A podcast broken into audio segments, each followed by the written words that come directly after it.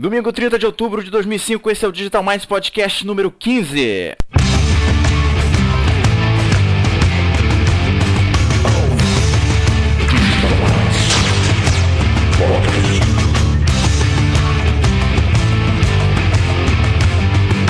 Soundgarden no Digital Minds.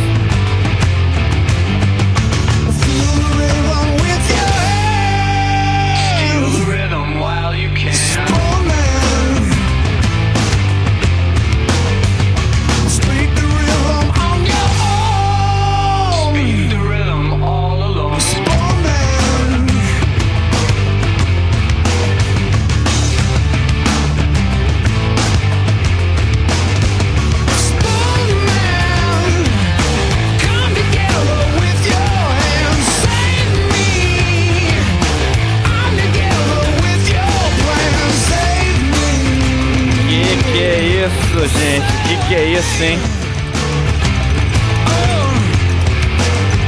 Que sonzeira é essa? Soundgarden. Do descasso de 1994 Super Unknown. Um disco que eu adoro. Acho que um dos melhores discos de rock and roll dessa época. Com um dos melhores vocalistas aí da nova safra aí de, de rock and roll que é o Chris Cornell. Voz sensacional Essa banda também mandando muito bem. Soundgarden, Soundgarden. E aí, pessoal?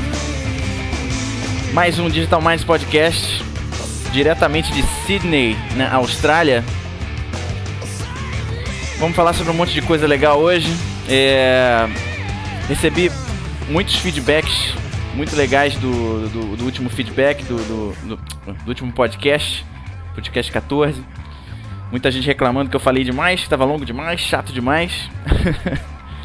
então, tá na hora da gente tentar dar uma uma otimizada, vamos dizer assim, no podcast. Vou tentar ser um pouquinho mais mais sucinto, falar um pouquinho mais das coisas interessantes e menos da, das coisas é, triviais. Eu hoje queria fazer uma começar a fazer uma série também de, de de conversas e queria estender essas conversas também para o próprio podcast com todos vocês é, sobre criatividade. Eu acho que é um assunto que sempre me fascinou, que eu estudo muito. Eu queria dividir também com vocês, além, além dessas dicas que eu estou começando a dar sobre web production, né, sobre produção web. Eu queria começar também a, a conversar e contar um pouco do, da, das técnicas e, e descobertas que eu tenho feito nessa, nessa área aí da criatividade, né? eu acho que é uma coisa fundamental e acho que tem muita gente que tem uma noção um pouquinho é, distorcida do que seja criatividade, muito por causa também do que é, o mercado ele, ele, ele coloca, né? Acho que existe um, uma, um mito de que existem pessoas criativas e pessoas que não são criativas, né? E isso daí para mim é um, uma grande bobagem, assim, os ambientes mais criativos que eu já trabalhei era justamente quando você estava no meio de, de, tipos diferentes de pessoas, quer dizer, não existe um tipo de pessoa que é criativa, existem pessoas trabalhando no ambiente criativo e se, enfim, se ajudando, enfim, transformando aquele, aquele ambiente, aquele, aquela empresa num lugar propício à criação. Então, uma das coisas mais importantes que eu acho, é, na verdade, para um profissional hoje em dia se diferenciar no mercado, enfim, ter uma, uma carreira de sucesso, é justamente imaginar e trabalhar essa questão do, da criatividade. Eu acho que. Inclusive, eu já, já até falei isso aqui no podcast. Uh, do, no outro livro que eu li, do, do Daniel Pink, que é um livro muito legal que chama A Whole New Mind. Vou botar o link também no Digital Minds, é, para vocês poderem dar uma olhada, que justamente fala que o novo profissional, ele é um profissional que precisa ser criativo. Assim, tudo que for trabalho, enfim, de repetitivo, ou então trabalho que possa ser automatizado, ou vai, vai ser é substituído por um software, ou vai ser terceirizado para um lugar onde a força, a força de trabalho seja mais barata.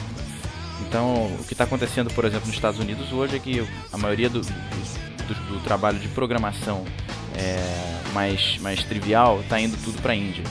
Né? Quer dizer, está sendo todo terceirizado para a Índia. Então, é, o Daniel Pink tem essa visão que eu concordo 100%, que é a gente precisa estar tá cada vez mais ligado em criatividade, em insights, em inovação. Então, a dica que eu queria dar hoje é desse livro do Roger Van Oort, que chama-se A Kick in the Seat of the Pants, um chute é, no traseiro, né, vamos dizer assim, em português. E por que, que eu achei esse livro tão interessante? Porque, na verdade, ele tem um enfoque estruturado para a questão da criatividade. Ele criou um framework chamado Explorador, Artista, Juiz e Guerreiro. O que, que é isso? É... E essa é uma dica rápida que eu posso passar para vocês que, que só, assim, claro que se vocês puderem ler o livro, enfim, vale muito a pena, mas só essa ideia de que a criatividade é um, é um, é um trabalho em etapas, isso já é uma coisa maravilhosa para você, você entender um pouco esse processo criativo.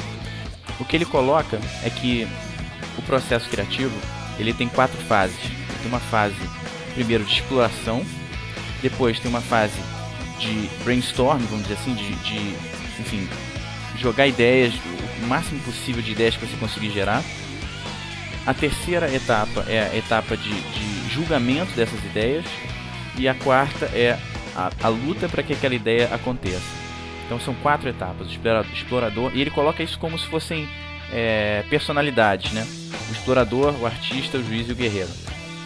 Então, o interessante é que para cada uma dessas, dessas é, desses papéis que você assume no processo criativo, você tem que ter uma cabeça diferente. Na primeira, na, no explorador, é importante que você procure o máximo de informação sobre o assunto que você está querendo trabalhar. Tipo, não só busca no Google, mas sai, sai um pouco do teu ambiente, é, do teu ambiente comum, vai numa biblioteca, vai fazer uma entrevista com alguém que esteja no mercado, por exemplo, não, não somente fique restrito às informações que já existem no teu campo de, de ação. Por exemplo, se você está fazendo, por se você precisa de uma ideia sobre, é, sei lá, um, um, novo software ou alguma coisa assim, é, tenta aí, tenta buscar informações em outros campos. Conversa com, sei lá, se você está fazendo um site sobre é, não sei, biologia ou o que for, vai conversar com um físico, entendeu? Se você está fazendo um, alguma coisa que tem a ver com música, conversa com um matemático, porque essas interações elas são super importantes para te dar insights, para que você possa é, efetivamente ter ideias criativas, quer dizer, conversar e trocar, trocar experiências com pessoas de, de, outros, de outros campos é super importante é, vai sempre vai sempre te dar uma, uma uma visão diferente do que você está querendo fazer. Então esse é o papel do explorador, é o primeiro papel, é você buscar tudo, fazer muita pesquisa, ler artigos, ler, ler coisas que não estão diretamente relacionadas a isso, mas, mas que, que você tenha, tenha aquela, aquela sensação que podem te dar ideias novas, conversar com pessoas de outros campos de, de, de atuação, quer dizer, trazer o máximo possível de informação para dentro da tua cabeça. Em seguida, começa a, a, segunda etapa, que é a etapa do artista. Ou seja, você vai estar com uma quantidade enorme de informações na sua cabeça, então tá na hora de você ligar o, o liquidificador, misturar aquilo tudo e gerar ideias. As mais absurdas ideias, as mais é, aparentemente ridículas ideias, muitas vezes se transformam nas inovações do dia seguinte. Então a fase do artista é uma fase que não pode ter é, não pode ter tipo um, um, um esse papel do juiz, você, você não pode se julgar nessa etapa. Você simplesmente tem que criar ideias, despejar essas ideias no, no, no, no papel, escrever todas elas e, e, não desperdiçar nenhuma, por mais absurda que seja. Não tem censura nessa fase. A fase do artista é uma fase livre, é uma fase de criação total. Então você não pode ter censura, você tem que escrever todas as ideias que pintam na sua cabeça, pensar coisa de cabeça para baixo, entendeu? É, é, e tem outras técnicas também que eu vou falar nos próximos programas para você estimular essas, essas, essa fase do artista, né? Quer dizer, tipo, tem, tem associação de ideias, você pode ter uma matriz é, com, com com conceitos que você vai cruzando esses conceitos, criando novos conceitos. Tem várias técnicas, mas importante para entender essa fase é que é uma fase de liberdade, de criação. Então, qualquer ideia, por menos absurda, por, desculpa, por mais absurda que seja, você escreve isso no papel, isso pode dar insight depois. E, e, e importantíssimo para essa fase é você não censurar. Não é o lugar, não é a hora da censura ainda. Essa é a hora de colocar as ideias no papel. Bom, e depois da fase do artista vem a fase do juiz, ou seja, aí sim você tem que exercitar a sua capacidade de julgamento. É... O que ele diz no livro, que eu achei uma coisa muito interessante, é que não adianta para um, um, uma pessoa, para um inventor, vamos dizer assim, para uma pessoa que está querendo fazer coisas inovadoras, não basta simplesmente ter boas ideias. Boas ideias todo mundo tem todo dia, você acorda de manhã tem uma boa ideia. Mas a questão é a seguinte, essa ideia, ela é viável, quer dizer, você consegue realizar essa ideia, ela tem um valor. Quer dizer, então essa fase do juiz, depois que você gerou uma tonelada de ideias, você vai lá e, e se debruça sobre essas ideias do ponto de vista da qualidade dessas ideias, não da quantidade. Essa é a hora que você precisa tentar ver qual é a viabilidade dessa ideia, qual é a importância dessa ideia no mercado e coisas do tipo. Então a fase do juiz é uma das fases mais importantes, que é a que você vai conseguir reduzir a sua lista de ideias e vai conseguir e, e, e vai conseguir colocar foco nas ideias que realmente têm importância. Então essa é a fase 3, a fase do juiz. A última fase que ele coloca é uma coisa que, que muitas vezes a gente esquece, mas que é fundamental, é a fase do guerreiro. Ou seja, quando você, enfim, pesquisou, criou ideias, escolheu as melhores, agora é hora de brigar por elas, porque as ideias como, como eu li isso outro dia no livro, que eu achei uma coisa bem interessante, assim, tipo, as ideias não querem se transformar em coisas reais. Elas têm uma resistência enorme. É, é muito difícil criar, criar coisas novas. Assim, a tendência da gente é, é desistir, porque é um trabalho muito, muito difícil. Quando você está criando alguma coisa que é totalmente nova, você, você não tem o apoio de ninguém, você está sozinho, quer dizer, muitas, muitas vezes as pessoas não entendem o que você está fazendo, porque é uma coisa tão nova que é difícil até das pessoas visualizarem isso. Então, é, tem uma série de técnicas aqui também para você ajudar essa visualização, quer dizer, conseguir é, mostrar para as pessoas alguma coisa que é totalmente nova. Claro que tem, a gente também vai falar nisso no, nos próximos é, programas, mas essa fase do guerreiro é uma fase crucial. É a fase em que você tem que brigar para transformar a sua ideia num produto, ou então, num, enfim, numa, numa no, no, que for, num website, num, num, num artigo, enfim, o que for. É uma fase de trabalho e trabalho muito duro, porque muitas vezes você vai bater a cabeça e vai, e vai encontrar obstáculos é, enormes nesse caminho. Então, pra, só para recapitular, é, são, são quatro essas etapas desse framework de criatividade: o explorador, o artista, o juiz e o guerreiro. Assim, pensa, pensem sempre sobre isso quando vocês estiverem é, que, que enfim, resolver algum problema. Por exemplo, vamos fazer um, um layout de uma, de, uma página, se você, se você é designer, se você está é, criando um projeto web, é, pensa, pensa dentro desse framework que é muito legal, é uma experiência muito, muito divertida.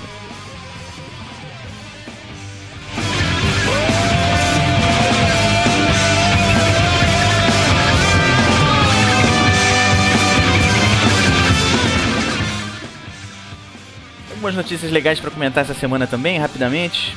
É... Eu acho que a mais importante dessa semana é de fato essa informação que vazou é, sobre o Google Base, né? Quer dizer, que é um, mais um produto, enfim, da Google que é voltado para dominação mundial.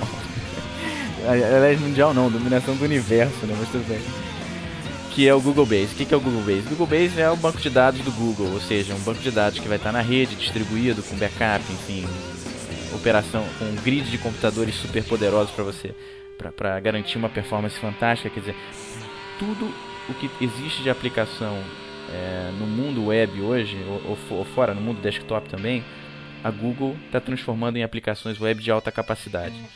Então, não, não esperem não só Google Base é, no ano que vem ou esse ano ainda, esperem tudo o que é tipo de aplicação, inclusive aplicações, aplicações como Office, por exemplo, que já, já andam já andam comentando que, que o Google também vai fazer. Eu acho que isso talvez demore um pouco mais, porque o Google não está ainda nesse, nesse mercado da, da vamos dizer assim, da, da, da criação de conteúdo, né? Ele está ainda mais na, na, na, parte de ferramentas, né? E-mail e, e, coisas assim, grupos e tal. Mas à medida que, que, essa, que, esse, que essa infraestrutura do Google está tá ficando robusta, eles estão começando a lançar essas novas aplicações. E o Google Base vai ser, eu acho que vai ser uma revolução porque eu tenho certeza que além de você ter uma aplicação web simples para você criar, por exemplo, um, uma lista de contatos e uma coisa assim, eles vão fazer APIs e você vai poder, em vez de usar o MySQL, por exemplo, no seu MySQL, né? Quem, quem, quem fala em português, é, você vai poder usar o banco de dados do Google usando uma API. Então você imagina o que, que vai ser isso para o desenvolvimento de aplicações web, coisas desse jeito. Vamos ver, vamos ver o que vai acontecer por aí, mas eu acho que tem, tem muita novidade vindo por aí do Google.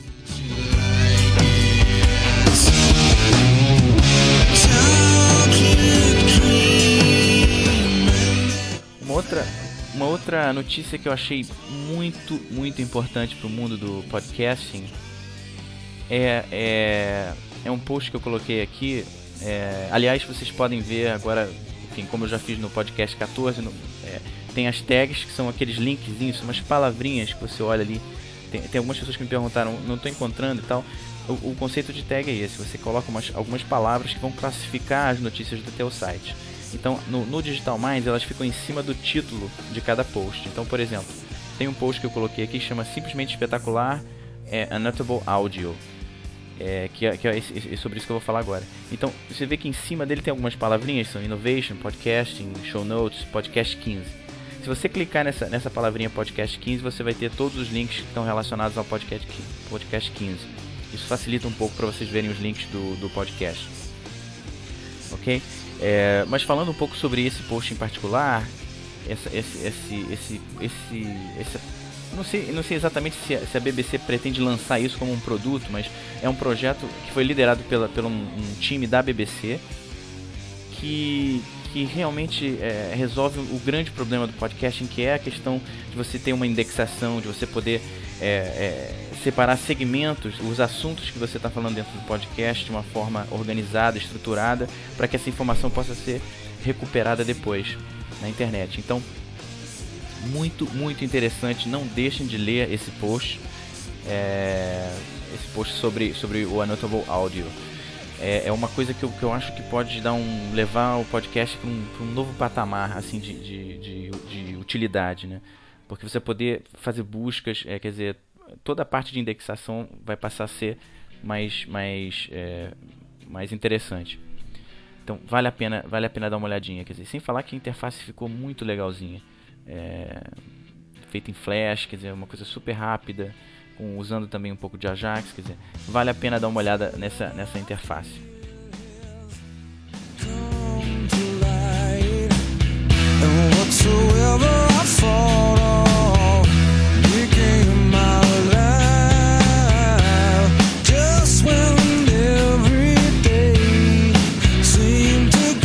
Outra notícia que eu achei legal de, de, de, de colocar é que a Nokia, a Nokia anunciou essa semana que está fazendo um projeto de laboratório em conjunto com, com o MIT, que é o Massachusetts Institute of Technology, que é um dos lugares mais importantes do mundo em termos de pesquisa e desenvolvimento, né, Research and Development. E eu acho que a Nokia ela já sacou que ela precisa é, dar um salto, um salto de inovação novamente. Ela dominou o mercado, ela é hoje a maior fabricante de celulares do mundo, né? E, e normalmente isso é um processo bastante comum nas empresas, quer dizer, quando você chega na posição de líder de um mercado, acontece um, um, uma espécie de uma crise né, criativa, porque você é, perde um pouco essa, essa, essa, essa necessidade de estar inovando o tempo inteiro. Você chegou no topo. Então, o que acontece é que você é, você, você acaba relaxando, né? A empresa acaba relaxando porque ela dominou o mercado. Então, o engraçado dessa história toda é, é, porque a Motorola, antes da Nokia dominar o mercado é, GSM, antes, até antes mesmo disso, do, quando foi lançado o, o TDMA, quer dizer, a Motorola era totalmente dominava o mercado, ela tinha assim um share, sei lá, de 70, 80%, era um negócio absurdo no mercado de mobile mundial. E, e, e quando foi quando é, o mercado, quando você teve uma, uma mudança, um salto, um não, um salto, quando você teve uma mudança de paradigma no mercado, ou seja, quando, quando você saiu do celular analógico, foi para o celular digital, TDMA, CDMA, etc a Motorola simplesmente perdeu esse share de uma hora para outra. E a Nokia saiu de, de, sei lá, de 15% de share, foi para eu nem sei se a Nokia fazia telefone analógico, na verdade. Eu acho até que fazia. Porque, mas aqui não existia isso. Assim. O celular Nokia era, era uma brincadeira nessa época. E a Nokia foi, é, mudou o paradigma tecnológico, ela aproveitou a oportunidade e, e, dominou o mercado. E a Motorola saiu de 80% foi para 15%. Mas o que está acontecendo agora é justamente o oposto. A Motorola está voltando com força total, investindo em design, quer dizer, investindo é, em, em, coisas que estão diferenciando ela novamente no mercado. Então o que a Nokia, o que a Nokia está tá um pouco, tá, a Nokia está um pouco perdida. Você olha os celulares que ela está fazendo, ela ficou muito tempo sem fazer celular com flip, né? Ela, ela, ela, ela se perdeu um pouco nesse processo de, de, de ser a líder nesse, nesse quando você chegou na, na, dominação do mercado, ela se perdeu um pouco. E agora eu acho que ela está percebendo que precisa voltar e precisa é, recuperar esse posto de inovadora né, no mercado. Então eu achei uma, uma notícia importante, quer dizer, para ver que eles estão realmente querendo, querendo recuperar isso. Isso, isso um pouco, essa, essa, coisa também aconteceu um pouco com a Microsoft, se a gente imaginar, né? É, a Microsoft ela chegou no, no, no primeiro lugar do, do, enfim, dominou o mercado totalmente de sistemas operacionais. E você vê que o que está acontecendo hoje é que ela está lentamente, ela está vendo essa, essa coisa se corroendo, né? É, quer dizer, não, não em termos de, de, de, de revenues, em termos de faturamento, ela continua todo dia ganha mais, é impressionante. Mas em termos de inovação, você vê hoje muito pouca coisa inovadora saindo da Microsoft, apesar dela investir milhões nisso. Então é, é um processo interessante, né? interessante ver como é que essas dinâmicas da, da liderança do mercado e das empresas competidoras, como isso funciona. É um tema que eu pretendo falar bastante aqui no Digital Mais, então eu acho uma coisa bem interessante.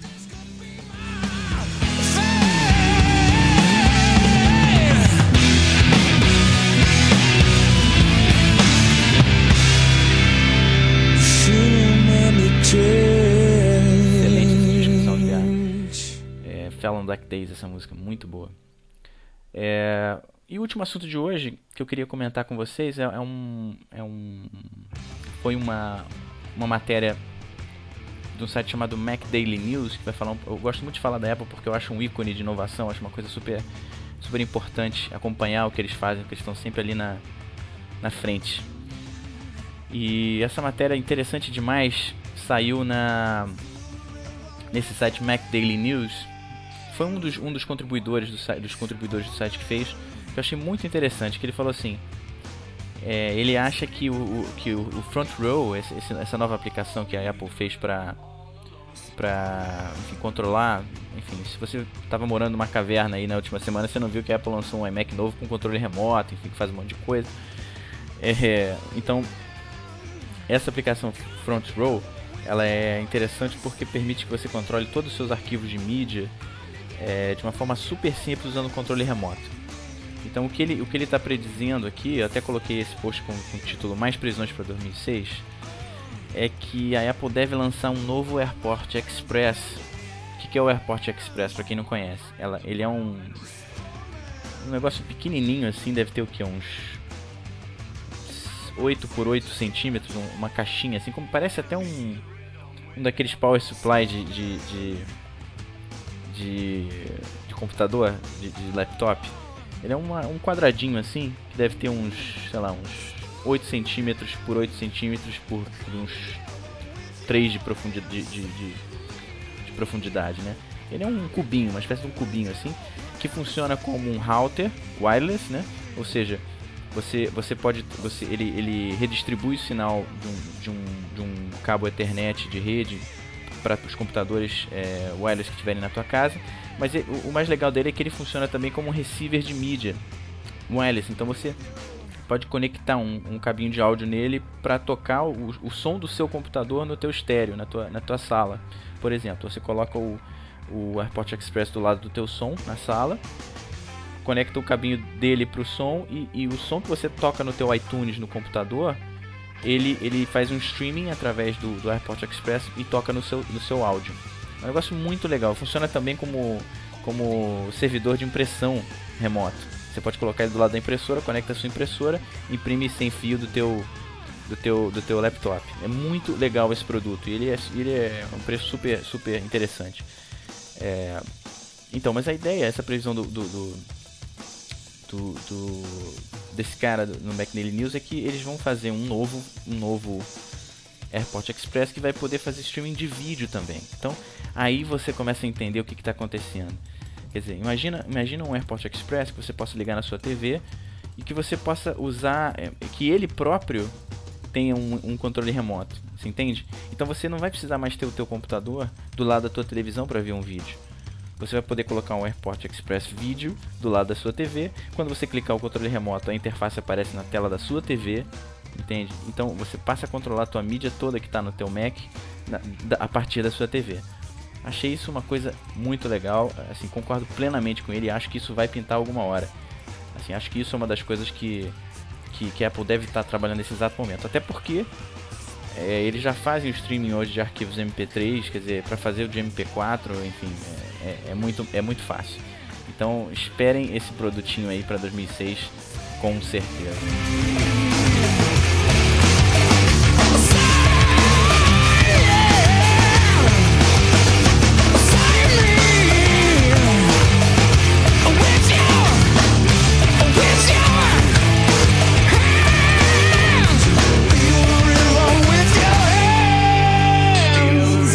Por esse podcast, pessoal. Queria mandar um abraço para todo mundo que, que, que, deixou seus comentários lá no Digital Minds. É, tá um barato essa coisa do, dos comentários lá no Digital Minds, super, super interativo. Não deixa de, de deixar o seu comentário lá. Lembre-se sempre que o endereço do, do, do, do, blog Digital Minds é www.digitalminds.com.br. Vocês já devem saber, mas não custa nada repetir. E mandem sempre, ó, seus e-mails para cá com suas, suas ideias, suas, seus insights, suas, é, suas críticas ao site, que isso está ajudando a beça, a gente, a, a todos os podcasts que estão trabalhando aí a fazer podcasts cada vez melhores. E mandem suas opiniões sobre esse episódio também, que eu fiz algumas mudanças, acho que ficou bem interessante. Tá bom? É, espero vocês no próximo podcast e fiquem com o finalzinho ainda aí de Soundgarden, My Wave.